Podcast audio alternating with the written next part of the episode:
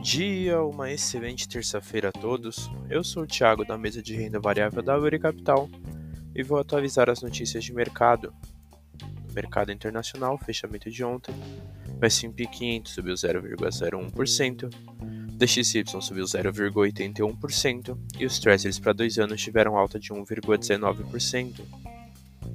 As bolsas internacionais fecharam estáveis, com o setor de tecnologia evitando uma queda em um dia conturbado com indicadores de atividade econômica nos Estados Unidos acima do esperado, junto com as falas de uma integrante do Fed defendendo mais aumentos nos juros.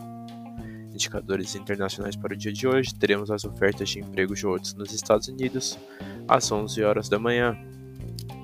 No mercado doméstico, o fechamento de ontem, o Ibovespa caiu 1,29%, Dow Food subiu 0,56% e o D1F27 subiu 2,17% bolsa doméstica fechou em queda, influenciada pela pressão nos juros americanos no pregão de ontem, pesando principalmente contra o varejo. O setor de commodities também fechou em baixa, com a queda do petróleo. No radar doméstico, manter atenção com as discussões em Brasília e com o cenário internacional, com foco nos juros nos Estados Unidos. Essas foram as notícias de hoje. Desejo a todos ótimos negócios.